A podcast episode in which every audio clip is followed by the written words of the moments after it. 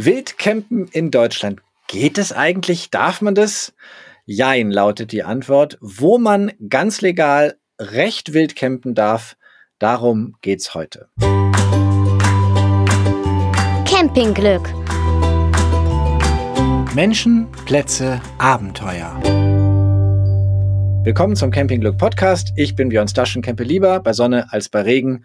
Und darum geht's auch in diesem Podcast. Campen soll nämlich vor allem Spaß machen. Jeder nach seiner Fasson rauskommen, runterkommen und heute vor allem Freiheit und Natur. Camper erzählen von ihren liebsten Plätzen und ihr lernt die Menschen kennen, die diese Abenteuer ermöglichen. Heute sind es zwei ganz besondere Menschen, die nämlich weder Campingplatzbetreiber noch, ich weiß nicht genau, jedenfalls nicht hier sind, weil sie Camper sind. Zum einen Uta Holz, die Geschäftsführerin des Vereins Südliche Weinstraße.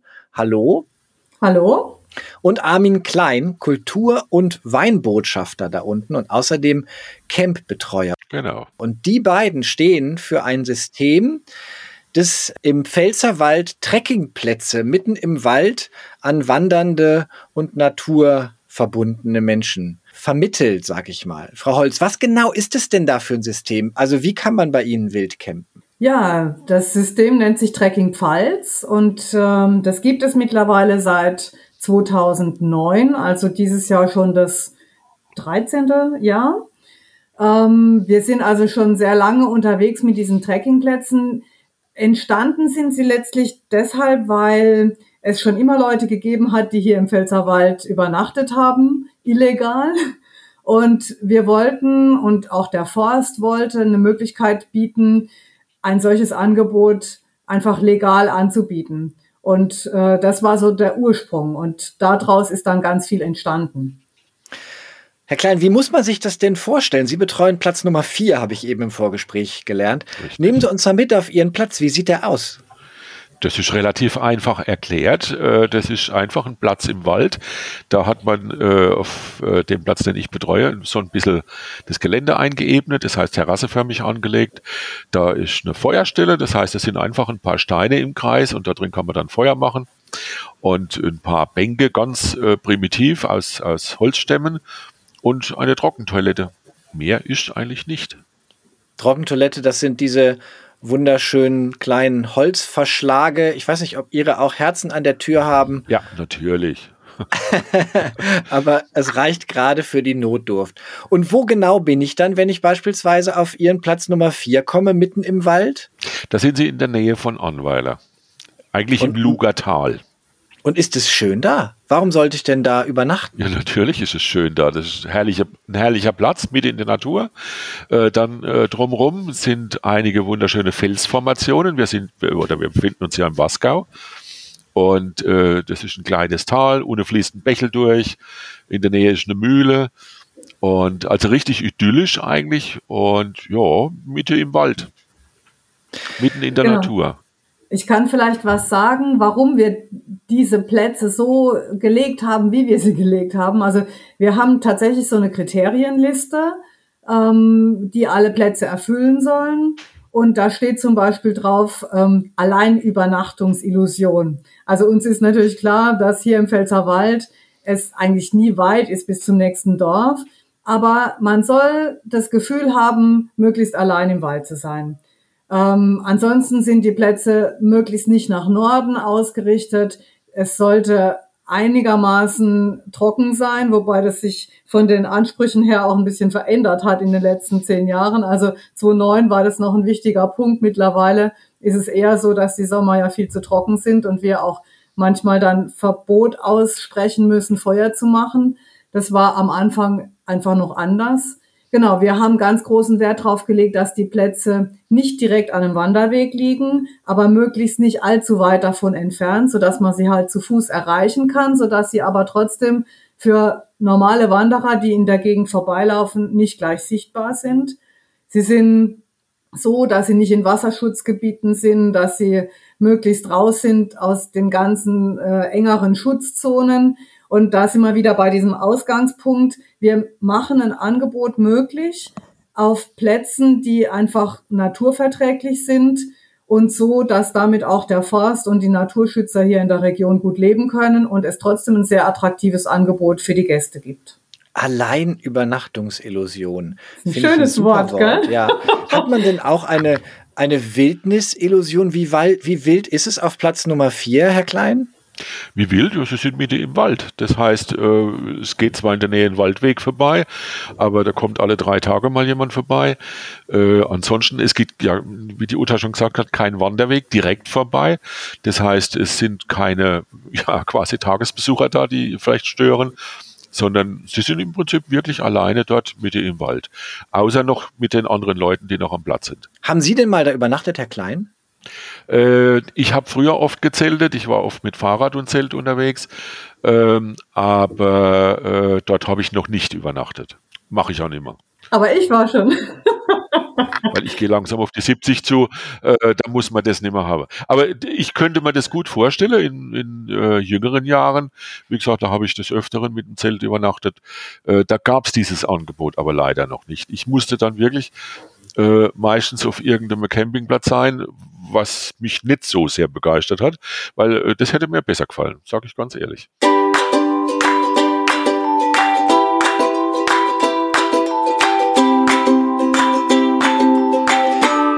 Platz Nummer vier suggeriert ja zumindest, es gibt drei, zwei und eins, aber ich weiß, es gibt noch viel mehr. Mögen Sie uns so ein bisschen erzählen, was für unterschiedliche Plätze es gibt? Wir haben ähm, gestartet mit den Plätzen eins bis sieben.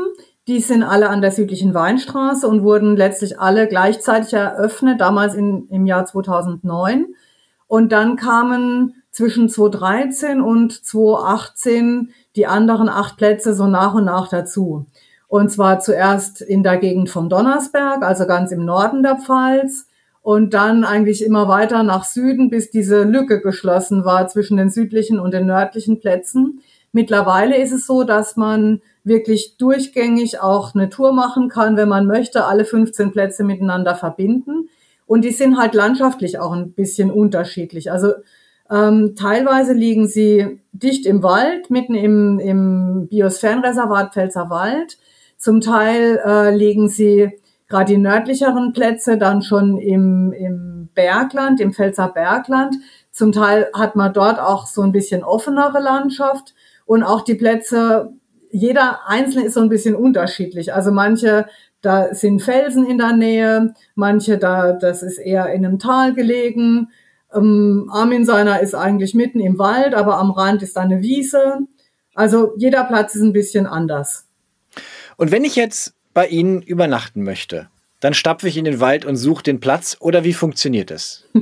nee, Sie gehen natürlich vorher auf unsere Website trekking-pfalz.de. Kein wildes Campen ohne Website. Genau.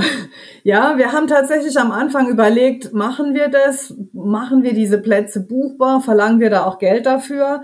Und haben uns dann bewusst dafür entschieden, das so zu handeln und sind heute sehr froh drüber, weil wir damit auch ein bisschen ich, wie soll ich sagen, den Daumen drauf haben. Also wir haben zumindest ähm, einen Überblick, dass die Leute sich anmelden. Das war vor zwei Jahren, 2020, extrem wichtig, weil in der Corona-Zeit waren einfach alle Outdoor-Angebote extrem gefragt.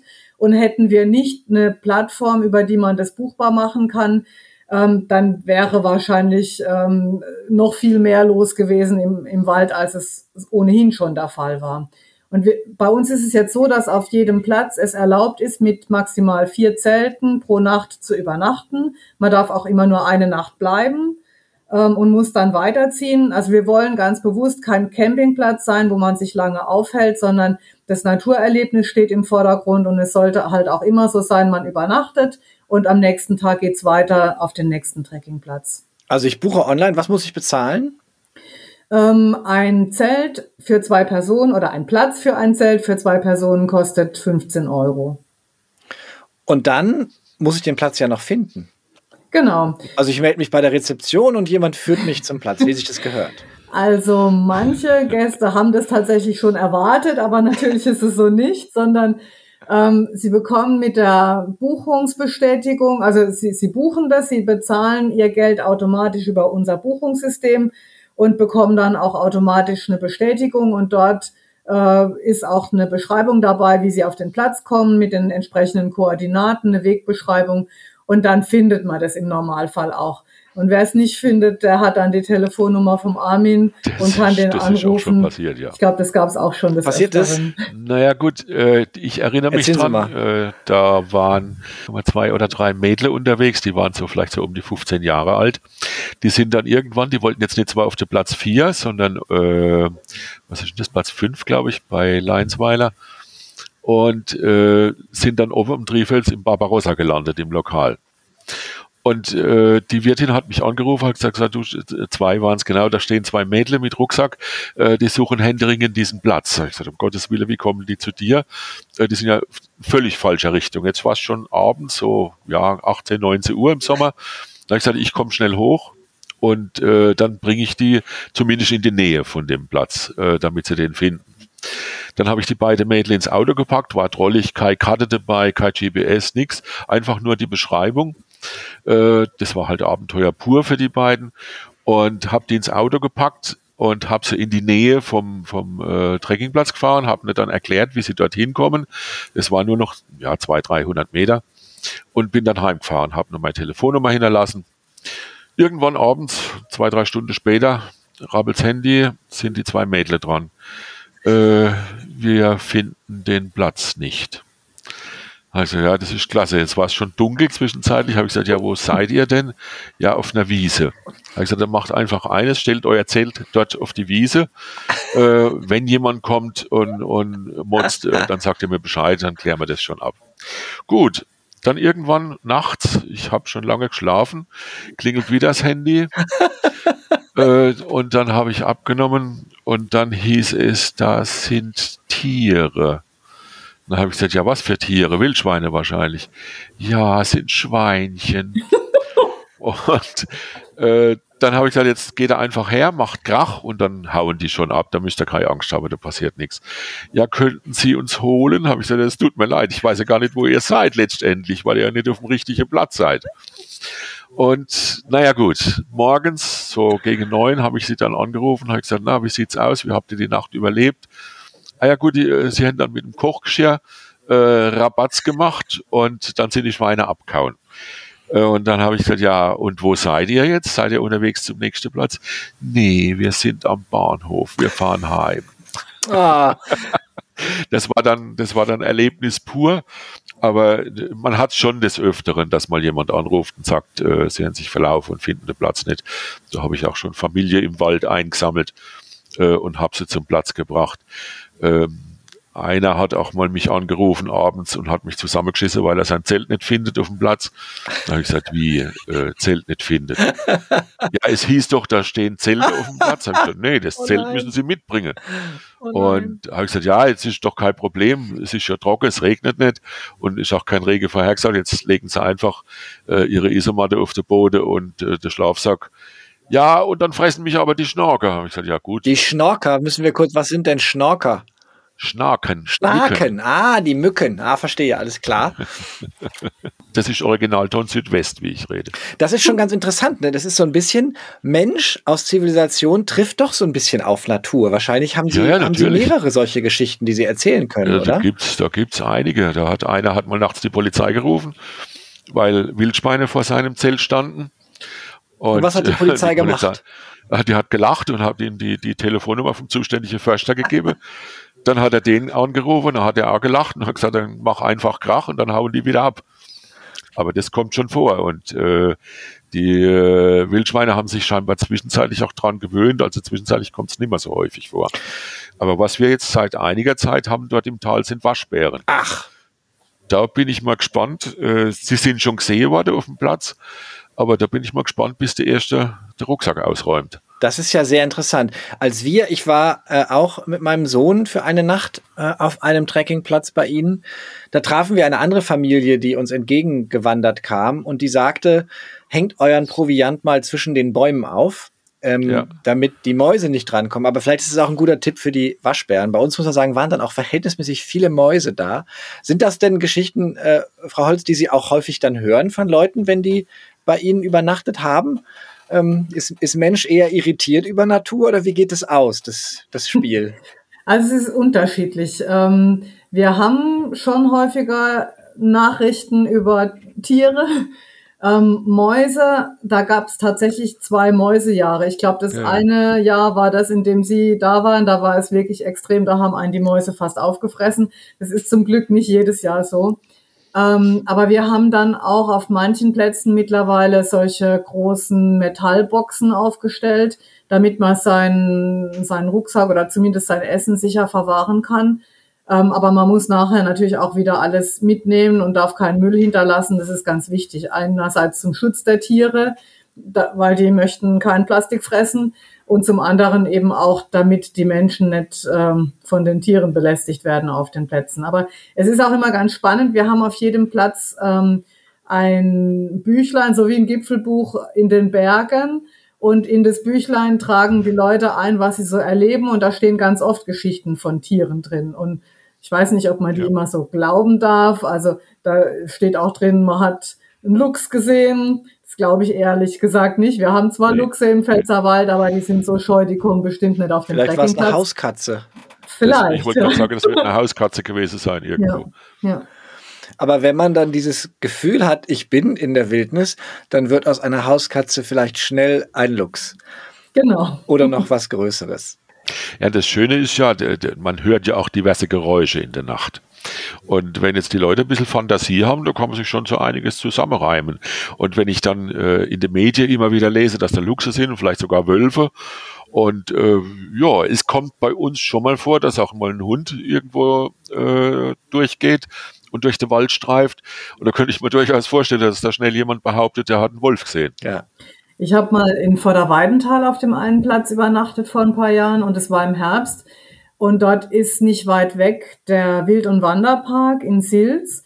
Und da hat man in der Nacht dann schon die Wölfe heulen hören, halt die aus dem Wild- und Wanderpark. Und man hat auch die Hirsche gehört, die da in der Brunft sind. Und ähm, das waren dann schon sehr ja, laute Geräusche, wo man vielleicht auch Angst bekommen konnte. Ich wusste ja, dass das alles sich im, hinterm Zaun abspielt und mir nicht so nahe kommen wird. Und wenn Sie das jetzt seit über einem Jahrzehnt machen, geht es denn gut aus? Also haben Sie das Gefühl, dass Mensch und Natur sich da eigentlich ganz gut miteinander arrangiert haben? Also im Großen und Ganzen ja. Man muss wirklich sagen, die, die Leute, die zu uns kommen, sind sehr angenehme Gäste. Also wir haben so zwei unterschiedliche Gruppen von Gästen. Das eine sind ähm, Familien mit Kindern, vor allem so aus dem Nahbereich, zum Teil auch äh, Kinder, die das als Projekt, als Herausforderung in der Schule machen.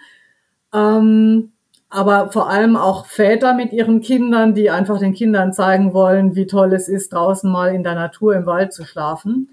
Und wir haben als zweite große Gruppe Leute, Trecker, die schon auf der ganzen Welt unterwegs waren, die, was weiß ich, in Kanada oder Schweden oder Afrika irgendwo eine Trekkingtour gemacht haben und die sagen, toll, dass man sowas auch in Deutschland machen kann. Und im Großen und Ganzen äh, verhalten die sich auch wirklich so, wie man sich in einem Wald verhalten sollte. Also ganz wichtig, Müll. Sie nehmen alles wieder mit, was sie mitgebracht haben. Und der zweite ganz wichtige Punkt, das ist das Thema Feuer. Ähm, da habe ich vorhin schon gesagt, wir haben in den letzten Jahren immer wieder den Fall gehabt, dass es einfach sehr trocken ist und dass man dann kein Feuer machen darf. Dieses Jahr war das sehr lange so. Wir haben erst letzte Woche das Feuerverbot aufgehoben. Davor hatten wir quasi zwei Monate lang Feuerverbot ausgesprochen, weil es einfach extrem trocken war. Und ähm, dann darf man halt auch keinen Gaskocher mehr benutzen, weil es ist einfach gefährlich. Und ich denke, in den letzten Jahren haben wir da oft Diskussionen geführt, aber dieses Jahr, nachdem die Bilder halt auch äh, überall um die Welt gegangen sind von Waldbränden in Europa, sind die Leute da sehr verständnisvoll. Und wie wir das in Zukunft handhaben werden, das müssen wir mal sehen, ob wir da noch irgendwelche weiteren ich weiß es nicht, entweder Strafmaßnahmen starten, wenn tatsächlich mal was passiert, oder ob wir vielleicht einfach versuchen, da noch was Gemauertes anzubieten, damit man zumindest einen Gaskocher verwenden kann in so einem Fall. Da, da sind wir gerade dabei, uns Gedanken zu machen, weil ja, es ist einfach gefährlich und Feuer, wenn mal ein Waldbrand ausbricht auf einem Trekkingplatz, dann ist das eigentlich das Ende unseres Projekts. Und wir waren dieses Jahr da gab es einen Brand am Hambacher Schloss. Das ist hier ein, ein sehr bekanntes Schloss an der Weinstraße, ist auch so ein Symbol für, für deutsche Demokratie. Und dort ganz in der Nähe hat's gebrannt. Nicht ausgehend von einem Trekkingplatz, sondern eben einfach eine andere Ursache. Aber solche Bilder, die, die schrecken natürlich auch auf. Und da müssen wir uns tatsächlich für die Zukunft wappnen und Gedanken machen, wie wir da reagieren können, dass wir trotzdem unser Angebot noch haben können.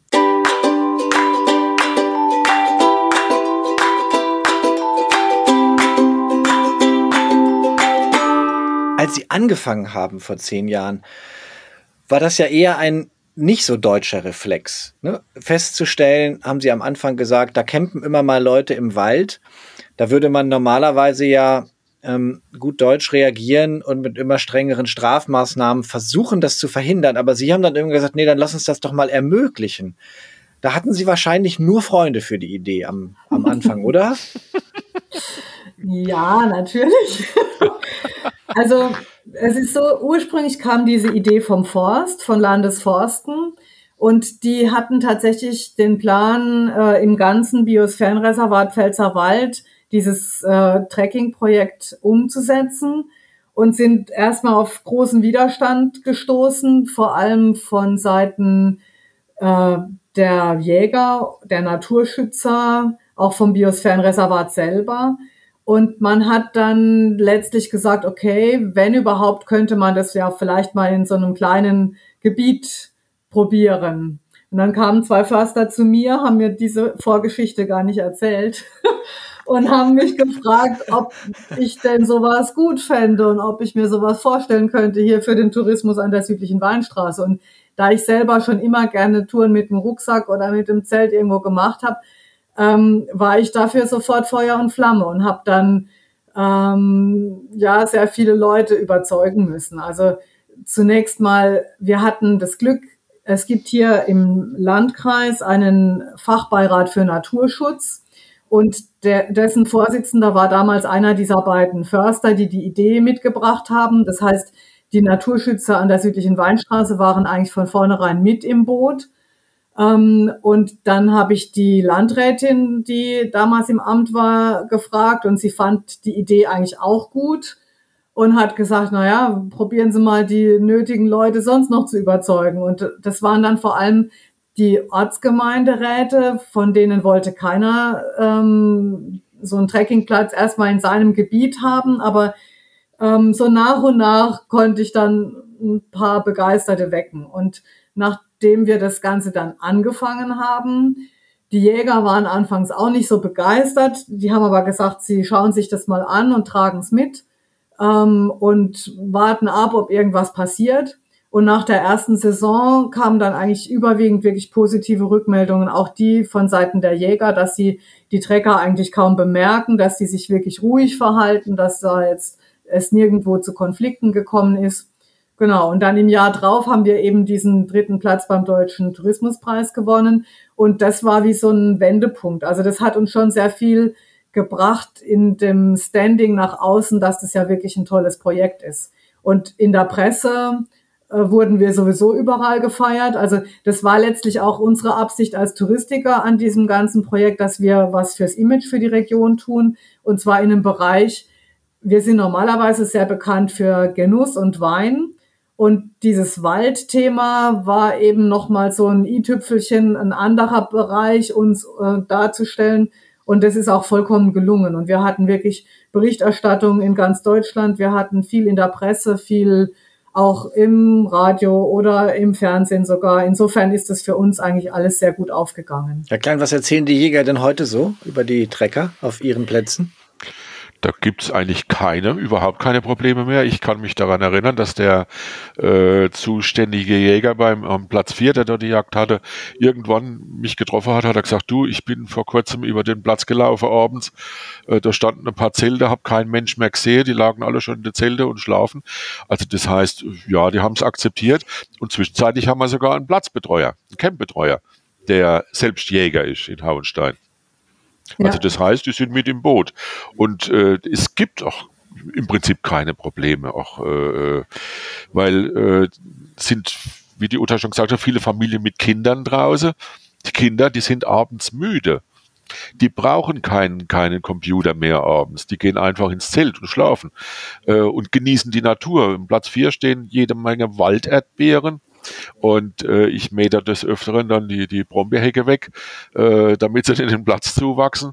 Aber die lasse ich natürlich immer stehen, bis sie, bis sie abgegessen sind. Und da freuen sich die Kinder. Klar gibt's Leute, die äh, sich in der Natur noch nicht so richtig zurechtfinden ich hatte mal einen Eintrag im, im äh, Büchlein, äh, dass dort äh, äh, Fingerhut stehen würde äh, und es würde stören. Habe ich gesagt, nee, habe ich gesagt, der Einzige, der im Wald unter Umständen stört, ist der Mensch. Ja. Äh, der Fingerhut stört nicht. Äh, und wenn man die Finger davon lässt, und da kann man Kinder auch dementsprechend erziehen und kann das denen erklären, und dann passiert da überhaupt nichts. Und der Fingerhut steht übrigens heute noch. Hm. Also wir hatten tatsächlich auf einem Platz mal das Problem, der lag zu nah am nächsten Waldparkplatz und da war es halt öfter mal vorgekommen, dass Leute mit dem Bollerwagen und einem Kastenbier hinter drauf dort dann an den Platz gefahren sind, um Party zu machen. Und das ist halt nicht im Sinne des Erfinders. Und dann haben wir auch so reagiert, dass wir diesen Platz geschlossen haben und verlegt haben an einen Platz, der weniger gut zugänglich ist. Und seitdem ist da eigentlich auch wieder Ruhe eingekehrt. Das muss man auch noch dazu sagen. Man kommt nur zu Fuß auf die Plätze. Ne? Man kann nirgendwo ja. Also nahe dran jetzt parken und dann drei Schritte gehen, sondern man muss schon immer irgendwie einen Fußmarsch von, ich sage jetzt mal mindestens 10, 15 Minuten einplanen. Also eher mehr sogar, genau. Mehr, genau und es ist ganz bewusst gemacht, weil wir einfach nicht wollen, dass die Leute da mit dem Auto hinfahren können.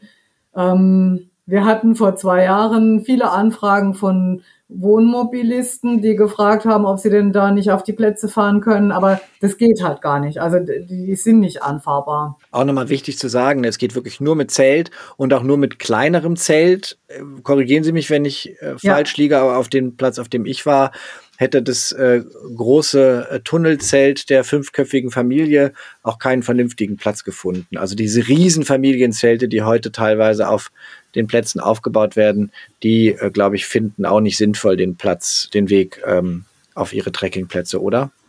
Ja, nee, das ist nee, genau nee. richtig. Also wir sagen auch immer, man sollte halt ein kleines Zelt aufbauen, so ein Zwei-Mann-Zelt, auch wenn da drei Leute drin schlafen, ist okay, aber größer geht eigentlich nicht. Jetzt muss ich noch zum Abschluss einmal fragen, es gibt ja immer diese Diskussion um Wildcampen in Deutschland. Und ne, am Ende entscheiden ja die Landesforstgesetze, alles nicht ganz einfach, auch unterschiedliche Regelungen in unterschiedlichen Bundesländern, grundsätzlich aber ja eigentlich in Deutschland verboten, während in Skandinavien beispielsweise ja Allemannsräten erlaubt, dass man ähm, doch mal eine Nacht irgendwo bleibt. Mit Ihrer Erfahrung würden Sie sagen, so wie wir das jetzt geregelt haben, ist es prima? Oder würden Sie sagen, da könnten wir eigentlich ein bisschen lockerer sein und uns die Natur zurückerobern? Wir glauben nicht, dass das Überhand nähme. Was, was ist so Ihr Gefühl? Ist das ein ganz guter Weg, den Sie gefunden haben oder geht der noch weiter? Also ich glaube, dass es richtig ist, das ein Stück weit zu reglementieren. Es ist einfach so, wir haben in Deutschland eine sehr viel höhere Bevölkerungsdichte als in Skandinavien. Und daher glaube ich, ist es einfach nötig, da gewisse Regeln, Spielregeln sich zu geben, weil ansonsten der Druck gerade in Wäldern, die halt nahe an Ballungszentren liegen, zu groß wäre. Und ähm, ich glaube, wenn wir erlauben würden, hier überall im Pfälzerwald sein Zelt aufzuschlagen, äh, ja, es würde wahrscheinlich relativ schnell zu viel werden. Und damit ist dann keinem gedient.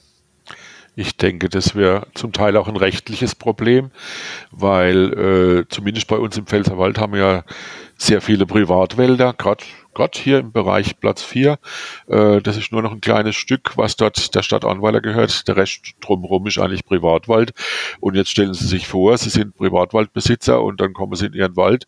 Äh, da hat jemand sein Zelt aufgestellt und eine Feuerwehr angemacht. Äh, das ist die Frage, ob Sie dort so wirklich begeistert davon sind ich finde diese, diese Möglichkeit, die finde ich top, die finde ich in Ordnung, äh, aber ausweiten oder, oder ganz legalisieren sollte man das nicht, weil es ist dann man hat dann wirklich das Problem, dass dann wieder durch einige Leute quasi das kaputt gemacht wird, äh, die dann über die Stränge schlagen, äh, wo dann tatsächlich mit dem Bollerwagen das Bier in den Wald gefahren wird. Äh, das habe ich bei mir am Platz auch schon festgestellt, habe das aber auch schnell abgestellt äh, dass da mit dem, teilweise mit dem Auto hingefahren wurde. Äh, und äh, das war aber dann auch zu Beginn der Corona-Zeit äh, und zwischenzeitlich ist das behoben. Ich habe dort auch jemand in der Nähe, der auch aufpasst und mich anruft, sobald da jemand mit dem Auto reinfährt. Äh, und deswegen, also das völlig freigeben, würde ich nicht gut finden. So ist das in Ordnung. Äh, das sind auch Leute meistens, äh, die wissen, wie man sich in der Natur verhält, äh, die nichts, nichts kaputt machen, nichts zerstören. Ähm, zumindest die meisten und deswegen, das, das reicht völlig aus. Äh, es muss nicht jeder im Wald übernachten.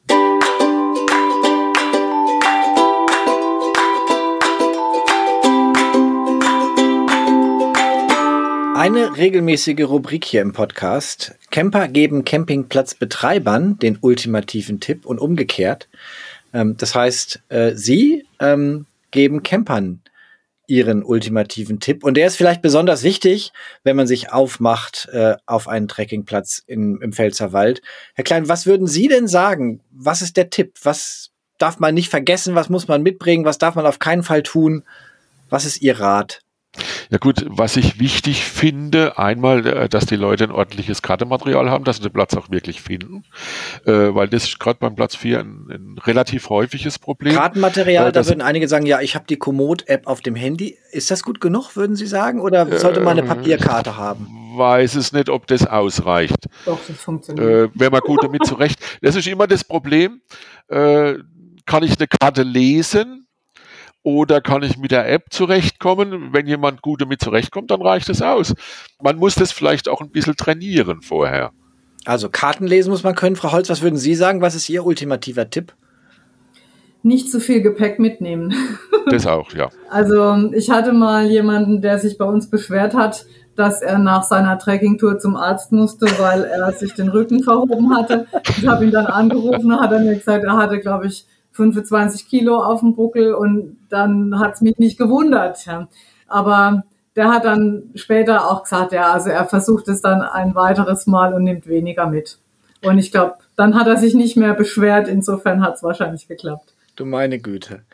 Vielen Dank für Ihre äh, Geschichten und Ihre Sicht auf Ihr tolles Projekt. Und Sie sind ja auch Vorreiter. Es gibt mittlerweile diese äh, Trekkingplätze doch in einigen äh, touristischen Gebieten in Deutschland, fast ganz über die Republik verteilt, Tendenz eher Richtung Süden.